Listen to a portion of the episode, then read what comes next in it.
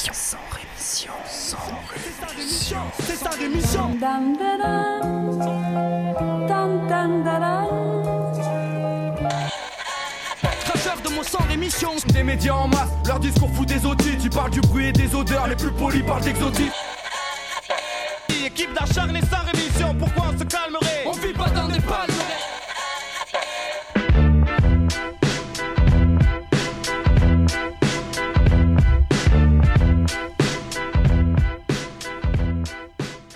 Bonjour à toutes et bonjour à tous, auditeurs et auditrices de Sans Rémission, et bienvenue dans cette sixième semaine d'actualité. Et oui, je le rappelle pour ceux qui tomberaient par hasard sur cette douce voix, vous écoutez Sans Rémission, c'est une sorte de journal d'information, mais avec quelques menus différences que je vous laisserai découvrir au fur et à mesure. Cette semaine, nous parlerons du Yémen, de la Syrie, du Brésil et les States. En France, on parlera énergie, extrême droite et pesticides. Mais avant de parler de tout ce beau programme et toutes ces bonnes nouvelles à travers le monde, il se passe un tas de trucs dont je ne vous parlerai pas, faute de temps ou faute d'intérêt. D'abord, commençons par cette effroyable nouvelle qui a bouleversé complètement l'échiquier politique français, que dis-je, qui a fait trembler notre 5ème République? Christine Boutin prend sa retraite. Alléluia. Sinon, soyons sérieux, je ne vous parlerai pas de cette mission d'inspection qui fait état de plausibles abus dans l'usage de la force et des gaz lacrymogènes par les forces de l'ordre envers les migrants du côté de Calais. Cette mission avait été diligentée après des accusations de l'ONG Human Rights Watch contre les keufs au mois de juillet dernier. Accusations plausible entre guillemets donc selon cette mission euh, mais le ministère le ministre pardon de l'intérieur Gérard Collomb estime cependant qu'aucun élément euh, du rapport de Human Rights Watch ne permet d'apporter la preuve des allégations les plus graves formulées. Voilà, on est vachement surpris par cette conclusion. Pas un mot non plus évidemment sur Pierrot Gattaz, Pierrot qui a toujours plein de super idées pour faire travailler la France, enfin pour faire travailler les pauvres, les prolos, les ouvriers, les intérimaires, les précaires, etc. Dernière super euh, idée en date, il a jugé qu'il fallait mieux contrôler les demandeurs d'emploi sur leurs recherches, peut-être par un contrôle journalier. Ben oui, euh, et euh, surveiller qu'ils ne refusent pas à plusieurs reprises des offres raisonnables d'emploi. Eh ben oui, t'as raison Pierrot, toujours plus, plus c'est gros, plus ça passe. On continue en ne parlant pas de la police d'élite du RAID, qui est tellement une police d'élite qu'elle arrive à se gourer d'adresses en faisant des perquisitions. Bah ouais, hein, c'est ça la qualité française. Euh, porte explosée à la grenade et fusil braqué sur les occupants d'un appart qui n'était pas le bon. C'est un peu, c'est un peu problématique. Du côté de la police, on évoque un aléa. Bah oui, c'est ça, il y a des aléas dans la vie. Je ne vous parlerai pas non plus de la tôle et de ce surveillant de la prison de Mochoconin accusé de viol par un détenu. Le parquet a requis le placement sous contrôle judiciaire du surveillant avec notamment l'interdiction de contact avec le plaignant, les témoins et tout détenu. Deux autres surveillants, également mis en cause par les détenus, ont eux été remis en liberté, pépouze. Vu que les matons ont à peu près autant d'immunité que les flics en banlieue, je pense qu'ils sont tranquilles. Et puisqu'on parle de keuf, je ne dirai rien sur la brigade des stupes qui connaît une fronde sans précédent de la part de ses agents. 70 policiers de l'Office central pour la répression du trafic illicite de stupéfiants, l'OCRTIS, c'est le nouveau nom pour les stupes, 70 policiers donc qui ont déposé leurs armes de service pour dénoncer les poursuites visant certains de leurs collègues. Le plus gradé d'entre eux, François Thierry, a en effet été mis en examen fin août pour complicité de trafic de stupéfiants en bande organisée et il vient de se voir retirer son habilitation euh, d'officier de police judiciaire. Deux autres policiers du service ont été mis en examen dans une autre affaire, pas tous pourris mais on en est pas loin quand même. Sinon, dans le monde, tout un tas de trucs également dont je ne vous parlerai pas. Comme euh, tout d'abord cette journaliste assassinée du côté de Malte il y a une semaine et demie, Daphne Caruana Galizia, enquêtait depuis plusieurs mois sur un scandale de corruption touchant Michel Muscat, l'épouse du premier ministre euh, donc de Malte, soupçonnée d'avoir ouvert un compte offshore au Panama pour y abriter des pots de vin versés par l'Azerbaïdjan en échange d'une autorisation donnée à une banque azérie, donc d'Azerbaïdjan, d'opérer à Malte. Vous avez suivi Bref, les accusations de corruption concernaient également le ministre de l'énergie et le chef de cabinet du premier ministre. Cette journaliste espérait faire sortir tout cela sur son blog et elle a été Enfin, elle est morte dans une explosion de sa voiture. On ne sait pas exactement qui c'est qui a fait exploser la voiture, mais on a un petit doute quand même. Vive la liberté de la presse. Rien non plus sur les preuves de crimes contre l'humanité perpétrés par l'armée birmane contre les Rohingyas euh, qui s'accumulent, tandis qu'environ 600 000 personnes ont été déportées depuis le 25 août vers le Bangladesh. L'Organisation internationale de défense des droits de l'homme Amnesty International dénonce dans un rapport une campagne systématique, planifiée et impitoyable de violence contre les Rohingyas menée par le meurtre, la déportation, la torture, le viol, la persécution et d'autres actes inhumains tels que la privation de nourriture. Voilà. En plus, tout le monde est au courant et a priori, il n'y a pas grand monde qui réagit. La routine, quoi. Et la routine toujours, avec cette nouvelle attaque suicide à Kaboul qui a fait 15 morts le week-end dernier, ça porte à un peu plus de 200 le nombre de tués dans des attentats en Afghanistan depuis un peu plus d'une semaine, mais la France continue à renvoyer les Afghans chez eux pépouze sous prétexte que c'est un pays sûr. Tout va bien. La France qui a d'ailleurs euh, reçu en grande pompe cette semaine le président égyptien Abdel Fattah al-Sisi pour lui vendre entre autres quelques rafales, alors même que des ONG dénoncent régulièrement les arrestations massives, les condamnations à mort, l'usage à grande échelle de la torture ou encore les persécutions contre les homosexuels dans ce pays. Lorsqu'il a été interrogé sur le sujet, le président français a été clair, pas question de donner des leçons à un pays souverain en dehors de tout contexte. Ben oui, le business d'Abadoder, c'est bien connu. Et enfin, sinon, euh, ben, rien sur Madagascar dont personne ne parle et le bilan de l'épidémie de peste qui ne cesse de s'aggraver. Au total, selon le ministère de la Santé malgache, c'est 124 personnes qui sont mortes et plus d'un millier de personnes qui sont infectées par la bactérie.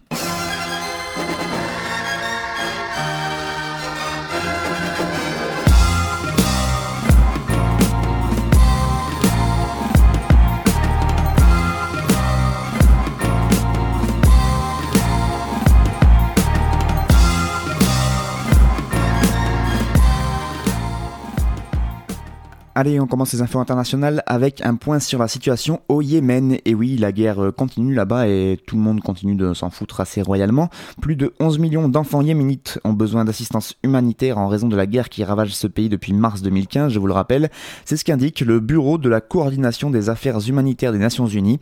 Ces enfants sont des victimes directes de la pire crise alimentaire dans le monde, d'une épidémie sans précédent de choléra et de l'absence d'accès aux services médicaux et nutritionnels. Rien que ça. Le système d'éducation est également au bord de l'effondrement, plus de 5 millions d'enfants risquant d'être privés de leur droit à être scolarisés, a précisé donc euh, l'OCHA, euh, donc le, en français le Bureau de la coordination des affaires humanitaires des Nations Unies. Pour rappel, la guerre au Yémen oppose des forces gouvernementales qui ont été chassées de la capitale Sanaa par des rebelles Houthis, des rebelles accusés d'être soutenus en sous-main par l'Iran et qui se sont alliés à des unités militaires restées fidèles à l'ex-président Ali Abdallah Saleh. Bref, très compliqué tout ça. En mars 2015, les forces gouvernementales en tout cas ont reçu le soutien d'une coalition militaire extérieure arabe, emmenée entre autres par l'Arabie Saoudite, et les combats et les raids aériens n'ont pas cessé donc depuis ce mois de mars 2015. Selon l'OMS, l'Organisation mondiale de la santé, le conflit a déjà fait plus de 8650 morts et quelques 58 600 blessés, dont évidemment de nombreux civils. Et puisqu'on parle de guerre dont tout le monde se fout et dont plus personne ne parle, allons du côté de la Syrie où euh, la guerre s'accélère. Euh, le bilan humain ne cesse de s'alourdir. Selon l'Observatoire syrien des droits de l'homme, c'est plus de 3000 civils et militaires qui sont morts durant le seul mois de septembre. 3000 morts en l'espace d'un seul mois, qui, a été donc le plus meurtrier de l'année pour l'instant. Et le bilan risque d'être encore plus élevé en octobre, précise Rami Abdelrahman, euh, le directeur de l'Observatoire syrien des droits de l'homme, puisque sur la seule période du 10 au 13 octobre, c'est 610 civils qui ont péri dans l'ensemble des zones de combat. Je voulais vous signaler un excellent article intitulé Course de vitesse militaire en Syrie qui est paru sur le toujours excellent site Orient 21 qui explique en fait que la Syrie vit depuis plusieurs semaines un regain alarmant de violence rythmé par des bombardements d'une intensité inédite de la part des aviations russes et syriennes, le tout aux quatre coins du pays, en soutien aux troupes au sol. Et cela s'explique pour Emmanuel Dupuis, président de l'Institut Prospective et Sécurité en Europe, donc un peu un spécialiste de ce qui se passe là-bas. Euh, il déclare Damas semble désormais vouloir profiter de la dernière ligne droite dans la conquête des territoires disputés pour négocier au mieux ses intérêts après la guerre. Les récentes victoires militaires témoignent d'une nette accélération sur le terrain qui semble mieux réussir à Moscou et ses alliés, et donc à la Syrie, euh, qu'au mouvement soutenu par Washington. Voilà. Et euh, si vous voulez en savoir un peu plus et puis peut-être essayer de comprendre un peu mieux ce beau merdier dans le les civils crèvent, je vous encourage fortement à aller lire cet article de Orient 21 dans son intégralité. Il est très très très intéressant et il est écrit par un journaliste libanais. C'est euh, donc Orient 21, euh, vous tapez ça sur n'importe quel moteur de recherche et vous pourrez aller lire cet article. On enchaîne du côté du Brésil, où le gouvernement ultra-libéral de Temer continue de faire des siennes. En effet, le 16 octobre dernier, il a modifié, sans concertation préalable et sans aucun vote, la définition juridique du travail esclave. Selon le nouveau texte, il faudra désormais que le travailleur exploité soit carrément empêché d'aller et venir librement en cas de menace physique ou d'isolement extrême par exemple, pour qu'une situation de travail esclave puisse être caractérisée. En fait, le Brésil avait mis en place au tout début des années 2000 un plan national d'éradication de ce travail esclave, avec notamment la publication annuelle d'une liste d'employeurs pris en flagrant délit de surexploitation sévère des travailleurs. La plupart des cas de travail esclave constatés depuis au Brésil le sont dans le secteur de l'agriculture et de la construction, mais de grandes entreprises internationales sont également concernées. Des cas de travail esclave ont été constatés dans des usines de la chaîne de prêt-à-porter du groupe espagnol Zara, mais aussi sur le chantier du barrage hydroélectrique de Giraou en Amazonie, un projet d'ailleurs où est engagée l'entreprise française Engie Cocorico. Euh, le recul du gouvernement brésilien dans la lutte contre ce travail esclave est totalement contradictoire avec les préconisations de l'Organisation internationale du travail pour lutter contre ce phénomène d'exploitation massif. En effet, selon l'OIT, euh, Organisation internationale du travail, ce travail esclave, euh, le travail forcé en fait, se caractérise par plusieurs indicateurs au-delà de la seule restriction à la liberté des mouvements des travailleurs. On retrouve la confiscation des salaires ou des documents d'identité, des violences physiques ou sexuelles, menaces ou intimidations, dettes imposées de manière frauduleuse, etc., etc. Tous ces facteurs font euh, le travail esclave ou travail forcé. Et donc c'est ça que veut remettre en cause le gouvernement brésilien. Sachez que selon les derniers chiffres de l'OIT, toujours 25 millions de personnes dans le monde sont victimes de ce travail forcé. Direction les États-Unis maintenant, où les sénateurs républicains veulent ouvrir tous les espaces protégés aux prospections pétrolières et minières, et notamment les 14 millions d'hectares de réserves naturelles que compte l'Alaska. L'Arctic National Wildlife Refuge, c'est comme ça que se nomme donc cette réserve naturelle en Alaska. C'est le pays des ours polaires, des caribous, des morses, des phoques, ainsi que des dizaines d'espèces d'oiseaux rares. C'est aussi la terre sacrée des Gwich'in, la plus euh, nordique, on va dire, des tribus vivant en Amérique du Nord des tribus, donc euh, des peuples premiers, une population fragile de 10 000 personnes qui survit euh, déjà difficilement de la pêche, de la chasse ainsi que d'un peu de commerce de peau et de fourrure, mais c'est quand même pas Byzance, et donc sa vie quotidienne serait gravement remise en cause évidemment par euh, le moindre accident de forage qui viendrait polluer toute leur terre. Et donc ça fait des années que les sénateurs et représentants républicains cherchent des moyens pour changer ou en tout cas contourner les législations qui interdisent de forer des puits de pétrole dans ces espaces protégés. Et eh bien avec le soutien de Donald Trump et évidemment celui des sociétés pétrolières, des sénateurs républicains ont peut-être trouvé l'astuce pour contourner la loi. En effet, ils veulent introduire dans le projet de loi de budget de 2018, euh, donc aux États-Unis, par l'intermédiaire du comité sénatorial pour les ressources naturelles, un amendement qui en fait contraindrait les responsables des réserves naturelles à générer un revenu de 5 milliards de dollars au cours des 10 prochaines années. Voilà, c'est comme ça, c'est marqué dans leur budget, faut que ça génère le revenu de 5 milliards de bénéfices. Comme cette réserve et euh, d'autres réserves qui offrent aussi des perspectives pétrolières ou minières n'ont pratiquement pas de ressources propres, hein, ce sont des réserves naturelles à proprement parler, ce n'est pas des entreprises, et eh bien comme ils ne trouveraient pas ces 5 milliards de dollars, il ne resterait ensuite comme solution aux gestionnaires de ces réserves plus d'autres solutions que d'accorder les permis de forage et éventuellement d'exploitation à des sociétés pétrolières pour rentrer cet argent. Voilà, sous le, sous le, sinon il serait hors la loi. Comme ce projet en cours de finalisation relève de la simple préparation de budget fédéral, en plus, il suffit que 50 sénateurs le votent, ce qui est tout à fait possible dans un Sénat où il compte une majorité de 52 voix sur 100. Le président du comité pour les ressources naturelles du Congrès, c'est un monsieur qui s'appelle Rob Bishop. Il est élu de l'État de l'Utah, mormon et connu pour son climato-scepticisme évidemment. Il explique qu'il faut aller au-delà de l'ouverture des côtes de l'Arctique et trouver les moyens législatifs d'accorder des permis de forage gazier et pétrolier ou de prospection minière dans tous les espaces fédéraux protégés parce que, évidemment, dit-il, cela permettrait de rapporter des milliards au budget fédéral. Forcément.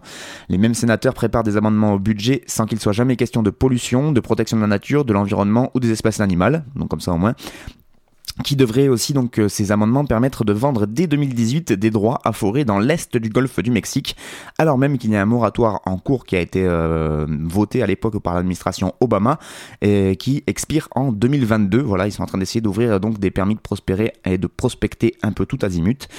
L'idée des sénateurs d'utiliser cette fameuse donc, législation budgétaire pour contourner toutes les interdictions légales est appuyée officiellement en plus par Scott Pruitt, qui est le directeur de l'Agence fédérale pour l'environnement, qui lui, de son côté, a déjà licencié depuis janvier la moitié des scientifiques chargés de veiller sur les milieux naturels et de lutter contre les pollutions. Bref, tout va bien aux États-Unis comme d'habitude.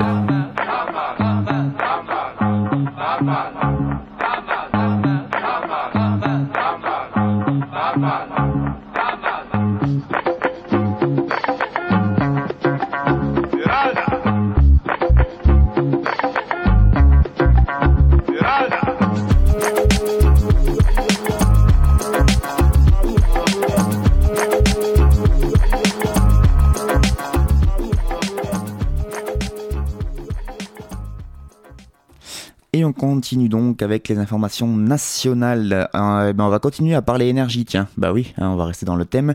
Avec tout d'abord donc une excellente carte parue sur le site de Reporter, une carte qui nous montre l'état des lieux du parc nucléaire français, alors même que l'hiver arrive, winter is coming.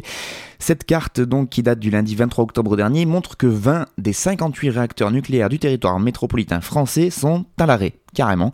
Parmi eux, au moins 8 ont été mis en repos en raison d'un dysfonctionnement ou d'un problème de sûreté.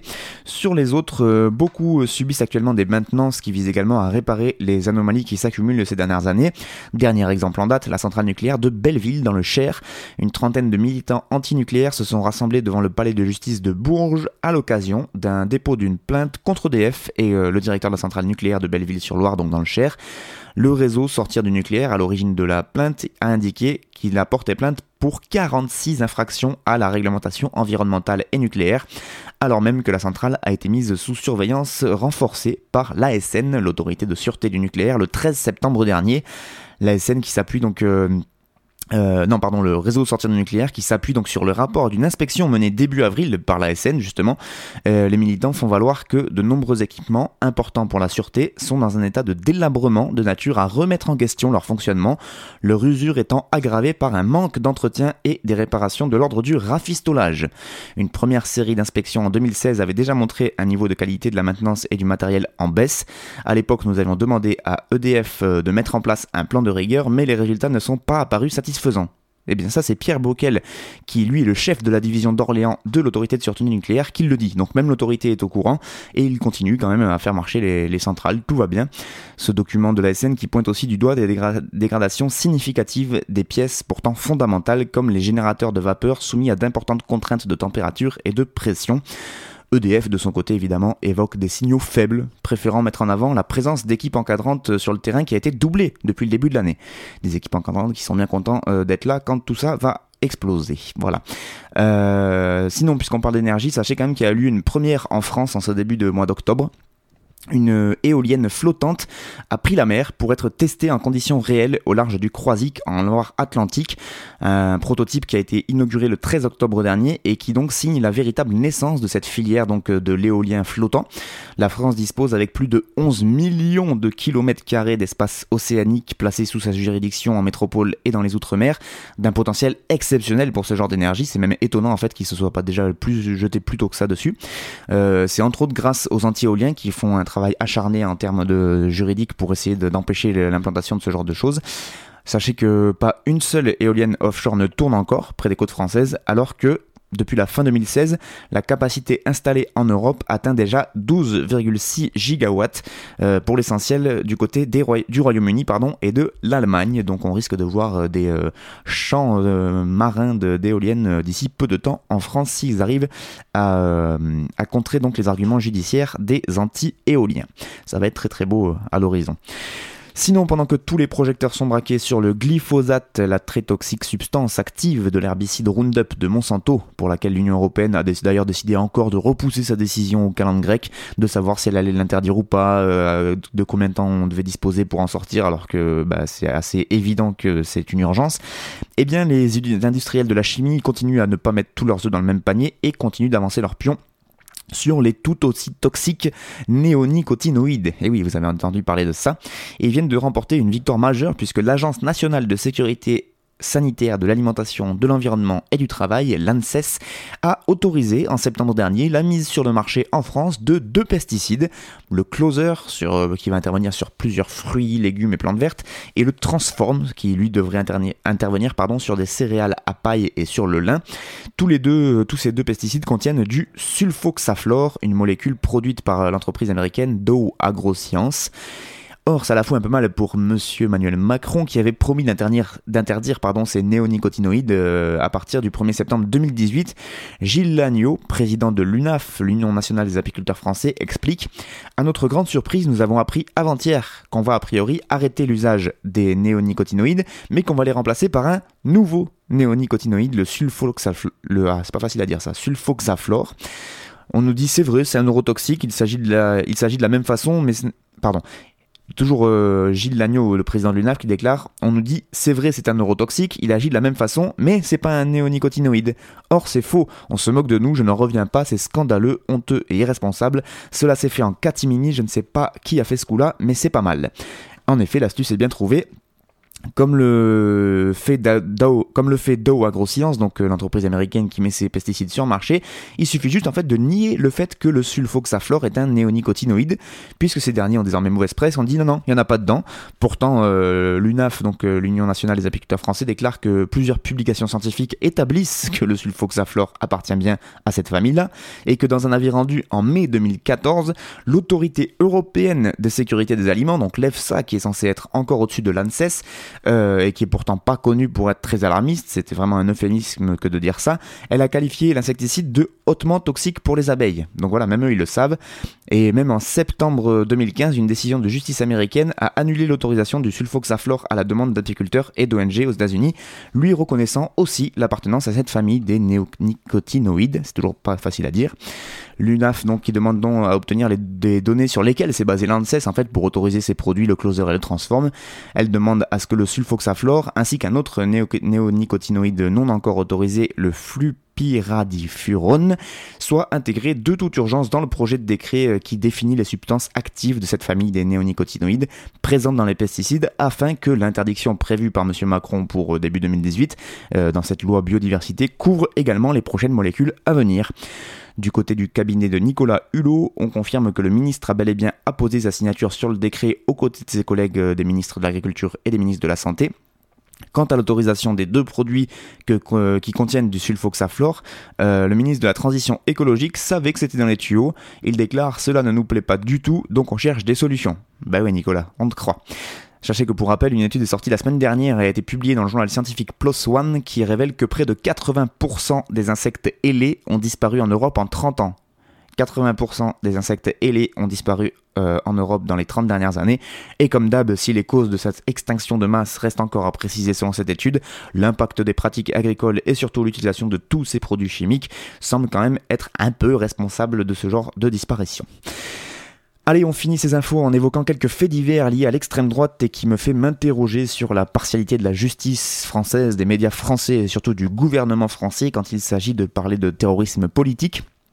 À l'origine, évidemment, vous avez entendu parler de ce cas de Logan, euh, ce plus ou moins ex-militant de l'action française, rejeté d'un peu partout de tous les groupuscules d'extrême droite qu'il a essayé d'intégrer et qui a été arrêté à Vitrolles, euh, donc c'était il y a une semaine ou deux, pour association de malfaiteurs en vue d'une entreprise terroriste, ainsi que dix autres militants d'extrême droite euh, entre la Seine-Saint-Denis et Marseille. D'après les infos qui sont sorties dans la presse, il avait pour objectif entre autres de buter les hommes politiques comme Mélenchon ou Castaner. Ce n'est pas la première fois que les milieux d'extrême droite sont visés par des descentes de police. Une autre opération avait eu lieu notamment contre des membres du réseau néo-nazi Blood and Honor.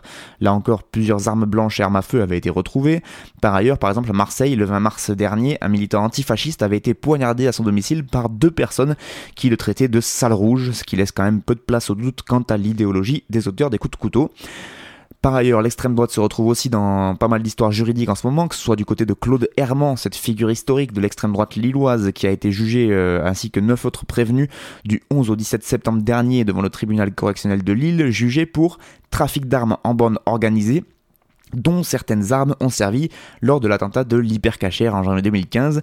Le parquet de Lille qui, a demandé, euh, qui avait demandé 10 ans de prison, soit la peine maximale encourue ainsi que 150 000 euros d'amende. Bizarrement, les juges n'ont pas respecté les réquisitions du parquet en ne demandant que 7 ans de tôle. Du coup, le parquet a fait appel et l'affaire est toujours en cours.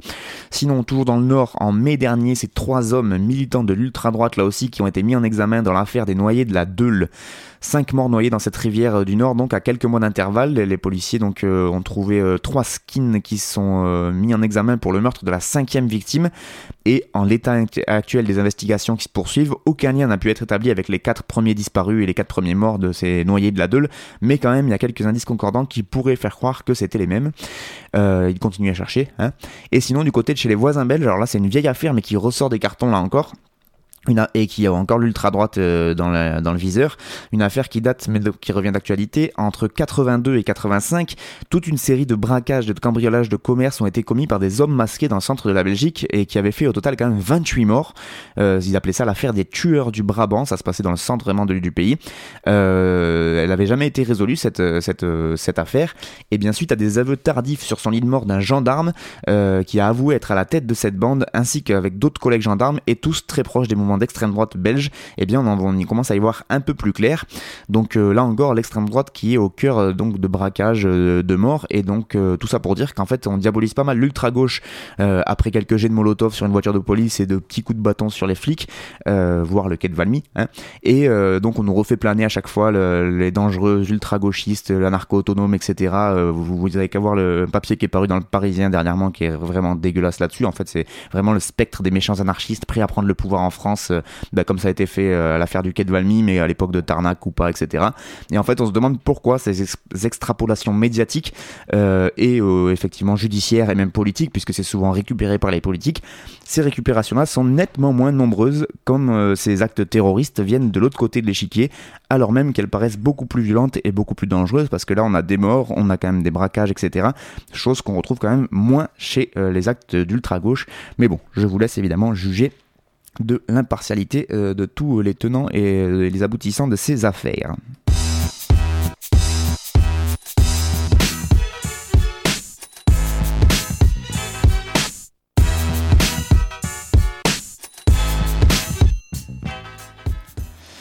Et c'est la fin de 100 émissions pour cette semaine. Merci beaucoup à vous de l'avoir suivi. N'hésitez pas à faire des retours du côté de Radio Escapade euh, si vous en avez, euh, si je parle trop vite, si vous comprenez pas tout, si vous voulez plus euh, les sources notamment que j'utilise, puisque là je peux pas citer toutes les sources, mais sur une émission d'une demi-heure c'est très compliqué et ça va très vite. Alors du coup j'essaie d'en placer un maximum, ce qui explique ce débit de voix extrêmement rapide, n'est-ce pas, et pas toujours très compréhensible. En tout cas, euh, merci beaucoup à vous d'essayer de faire l'effort de me suivre. Moi, je vous donne rendez-vous la semaine prochaine pour toujours plus d'infos. Sans rémission. Sans rémission. Sans rémission. C'est sa rémission.